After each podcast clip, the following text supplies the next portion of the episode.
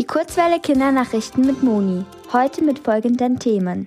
Mindestens 38 Tote durch Wirbelsturm in Mittelamerika. Änderung des Infektionsschutzgesetzes. Und geplantes Verbot bestimmter Wildtiere in Wanderzirkussen. Managua.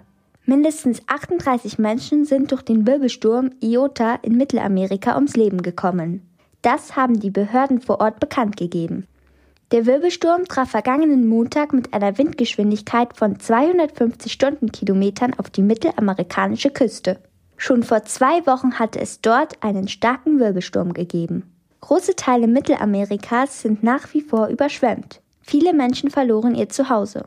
Das US-Hurricane-Zentrum NHC warnt vor anhaltenden starken Regenfällen und Erdrutschen. Laut WissenschaftlerInnen sei der Klimawandel Grund für die Wirbelstürme in diesen Regionen. Berlin. Der Bundestag und der Bundesrat haben am Mittwoch eine Änderung des Infektionsschutzgesetzes beschlossen. Auch Bundespräsident Frank-Walter Steinmeier stimmte der Gesetzesänderung bereits zu.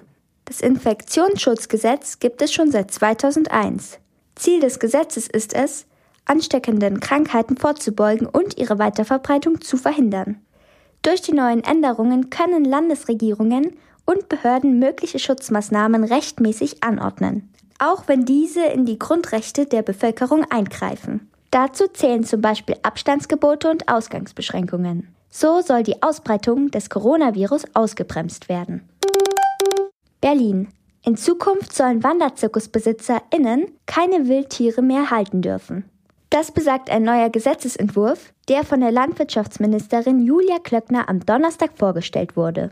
In dem Entwurf steht unter anderem, dass WanderzirkusbesitzerInnen keine Giraffen, Elefanten, Flusspferde, Nashörner, Affen und Großbären neu kaufen dürfen.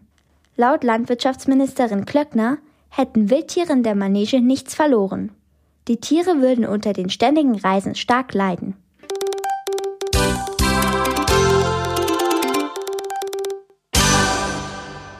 Die gute Nachricht. Aus dem berühmten Weihnachtsbaum vor dem Rockefeller Center in New York wurde eine kleine Eule gerettet. Sie war als blinder Passagier rund 200 Kilometer nach New York gereist. Die Eule erhielt den Namen Rockefeller. Jetzt wird sie in einer Wildtierstation aufgepäppelt, bis sie wieder freigelassen werden kann.